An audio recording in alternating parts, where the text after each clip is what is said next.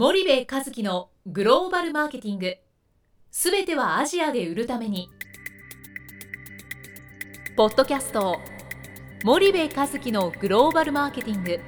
すべてはアジアで売るためには過去10年間で1000社以上の海外展開の支援を行った森部和樹がグローバルマーケティングを分かりやすく解説します。グローバルマーケティングとは世界のニーズに応えて利益を上げること。アジアで売るためにはものづくりプラスグローバルマーケティングを武器とした戦略を持たなければなりません。日本には素晴らしい企業が多く存在します。その企業とともにアジア市場を目指したい。再びジャパンアズナンバーワンと呼ばれる時代を作りたい森部一樹はそんな思いを持ちながらこの番組を皆様にお届けいたします。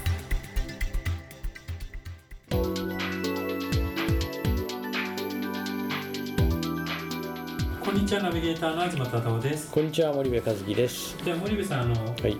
前回に引き続きあのアメリカはい。出張のはい。手応えとやらをはい。ぜひ皆さんにお聞かせいただきたいんですけども、はい。どうですか、えー、とね僕まああのちょっといろいろイベントがあって、はい。まあパーティーがあったんですよね。はい。で60、70人ぐらいうんうんうん。のパーティーがあって、まあまああのほとんどアメリカ人と。はいはい。でそんな中でまあアメリカ人が作った食事と、はい。一般的なパーティーと出される食事と,、えー、と日本人が作った食事うんうん。がこう並んだ時にね、日本人が作ったそのハンバーグとか和風ハンバーグとかね、はいあと春巻きとか、えー、まあちょっとしたロールものはいはい。あのお寿司系のうんうん。そういうものがねもうすぐなくなっちゃったんでね、えあー、とその和風の鶏の唐揚げみたいな、はいはいはいはいはい。で、まあ日本で普通にうん。出されるようなうん。料理ってことですね、そうですそうです。鶏の唐揚げとかうん。ハンバーグとか、はいはい。そういうものがね、えっとすぐなくなってしまって、で僕はその14歳の時から大学入るまではい。アメリカンスクールだったんですけど、うんうんその時に思ってたのが、えっと、僕の味覚のセンサーが10あるとしたら、はい。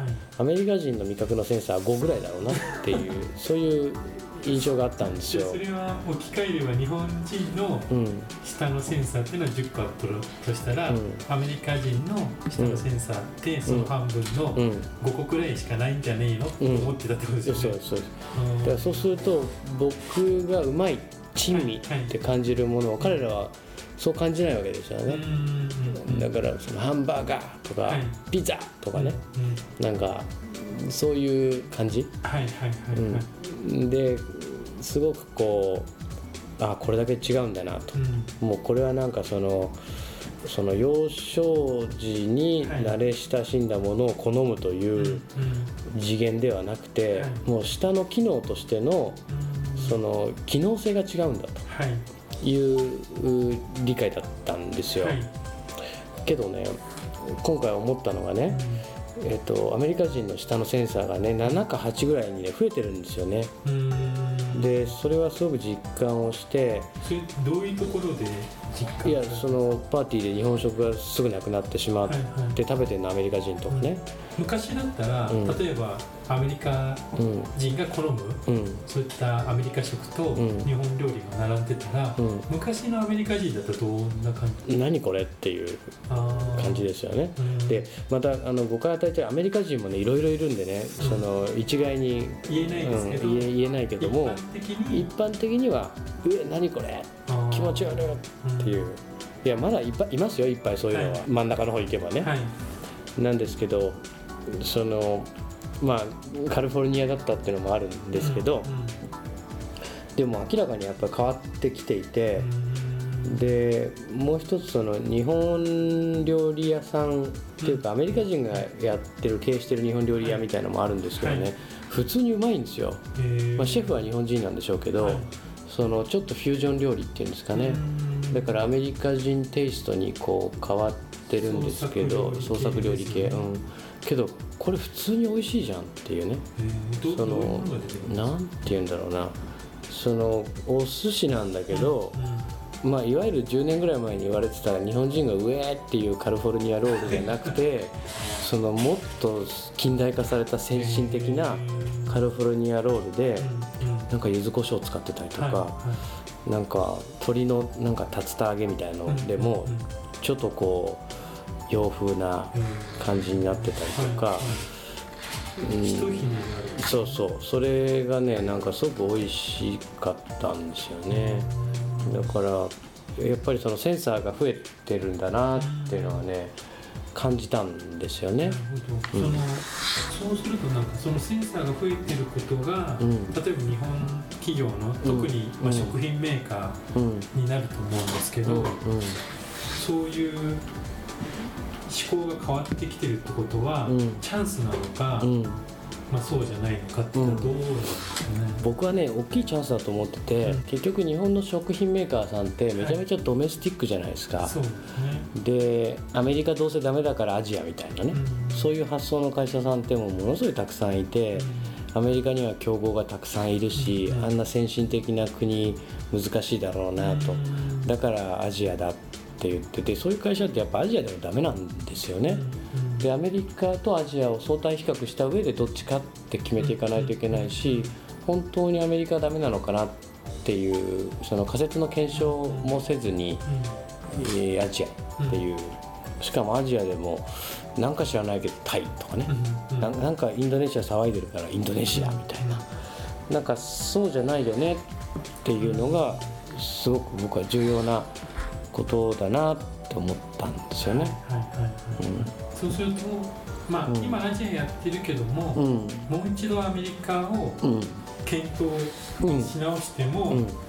それだけの可能性のあるねでかい市場なわけですよ。まだ人口伸びてるわけですよ。そうですね。で、えっと、いろんな評論家がねタイとインドネシアとフィリピンとベトナムはね、うん。所得や人口のね、うん。えー比較をするけどそこに米国を一切入れないじゃないですか、はいけど米国って経済規模で言ったら日本の倍以上あってね。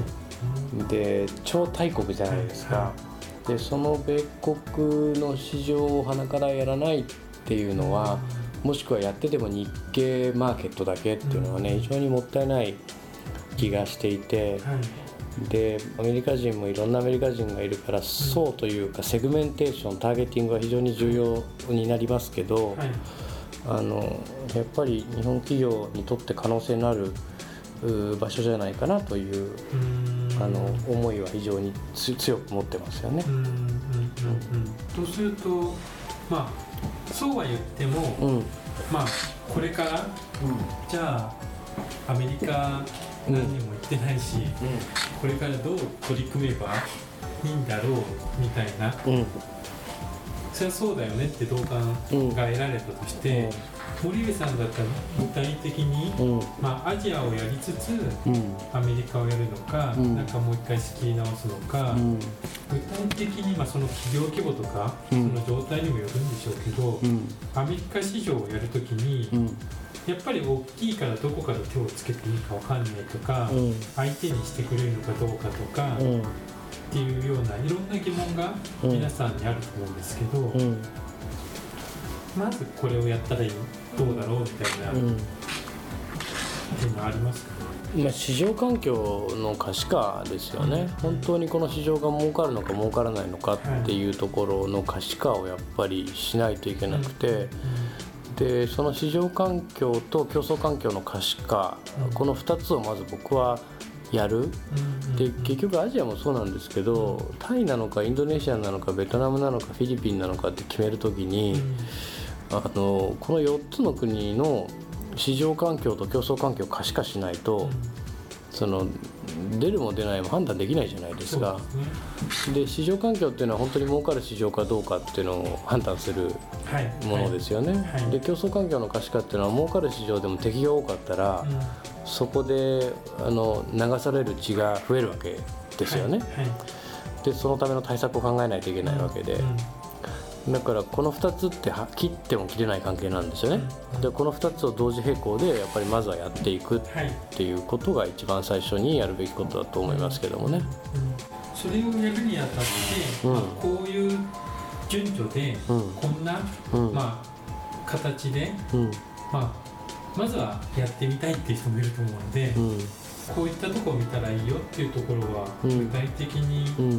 まあ1点でも2点でも上げていただくと、うん。聞いてる方が行動できると思うんですけど、うん。例えば、えっと市場環境でいうと、はい。まあ、その今は食品とか日用品の、ね、業界で話をしてますけど、はい、結局間口の数じゃないですか。ね。どれだけその国に間口があって、はいはい。でその間口からしか商品って買われないわけですよね。だからその消費者のその数を見るっていう非常にマクロな話もそうなんですけど、はい。ちょっとミクロに落として、一体どれぐらいの間口があるの？例えばベトナムのね近代小売の間口って、はい。どんなに大きく見たって2000間口ぐらいしかないわけですよ。はい。でそれに伝統小売の間口が50万店ぐらいあって、で近代でいくら100%のシェア取ったって伝統で取れなかったら市場シェアなんか取れないし儲からないっていうのがこれベトナムの市場なんですけどね、はい。でそうなってくるとじゃあアメリカ全土でやる必要ないんで例えばロサンゼルスだけでもどれぐらいの間口は一体あるの？はい。っていうことを僕だったら一番最初に調べると。でその間口に何個1日で売れるかが1日の売り上げじゃないですか。で間口が10万あるんだったらその10万間口で平均2個売れるんだったら20万個が1日の売り上げですよね。でそうすると推定市場規模うん推定の自分たちの売上規模みたいなものが出てくるんでそれをやっぱアジアと比較していくっていうことをやらないとどうせ海外展開って苦労するわけですよ。で同じ苦労するのに効果がでかい方がいいのか少ない方がいいのかって絶対効果がでかい方がいいじゃないですか。なのでなんかブリックスもそうなんですけどね。日本企業ってブリックスもちょっとこう避け気味じゃないですか、うん。なんか手の出しやすい。ASEAN プラス台湾、はいはい。韓国、うん香港みたいなね、うんそうじゃないよねっていうのは強く申し上げたいなと、そうするとまあちょっと話を戻してロサンゼルスで、ん。例えば間口をうん。算出するには、うん、まあ具体的にどうやったんですかね近代小売全部リストアップして、はい。そこの店舗数数えたら、はい。もうそれが間口数ですよね、うん。でそうするとロサンゼルスつってもでかいですから、はい。そのロサンゼルスの間口が、はい。うん。はい。こう地区別にはい。どれぐらいあるのかっていうのが出てくると。うん。じゃあそれがうん。今、例えば自社がやっているうん。東南アジアと比べて、うん。どっちの間口うん。とうん。単価が安いのか高いのかっていうのがうん。比較できればがどっちをやった方がいいんじゃないかっていうのが判断できるとですね。うん。でその次にやるべきことは、はい。じゃあ当然それだけ魅力的な市場にはうん。自分たちの競争相手がいるね。例えばまあガムを売るっていうんだったら、はそのガムの競争相手がどことどことどこで、彼らのマーケットシェアっていうのはどうなのかっていうのを見ていくと、まあ、自分たちがどれぐらい頑張らないといけないのかうん。うんっていうのはまあ見えてくるわけですよね。なるほど。でもね食品と日用品に関してはね入ってないなんてことはないんですよ絶対に、そうですね、うん、飴が売ってない国なんてないしシャンプー売ってない国なんてないし、だからどうせ競争相手と戦っていくわけですから、はい。だからまあ次のステップはそうなりますよね、うんうん。わかりました。はい、じゃあまあ最後にあの森部さんがはい。今回アメリカ出張ではい。感じたことをちょっとまとめていただくとどんな感じになるでしょえーとにかくでかいですアメリカ。あの本当に ASEAN だけでいいのかっていうのは僕真剣に考えてます。うかはい。で、えー、と今現状スパイダーとしても10%ぐらい欧米市場やってますが、はい。やっぱりあの ASEAN は引き続き強化をしていくというか、まあ、アジアですよね。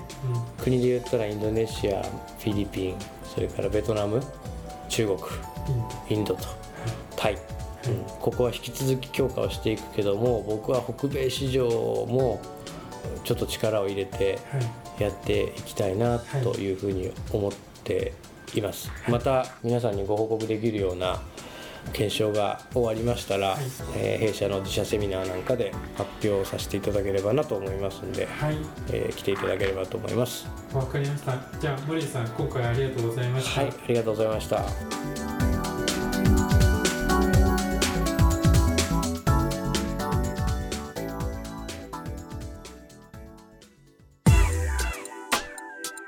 本日のポッドキャストはいかがでしたか？番組では森部和樹への質問をお待ちしております。ご質問は podcast アットマーク spydergrp.com ポッドキャストアットマークスパイダー grp.com までお申し込みください。たくさんのご質問をお待ちしております。それではまた次回お目にかかりましょう。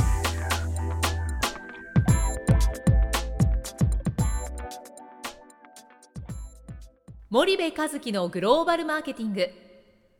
この番組はスパイダーグループの提供によりお送りしました。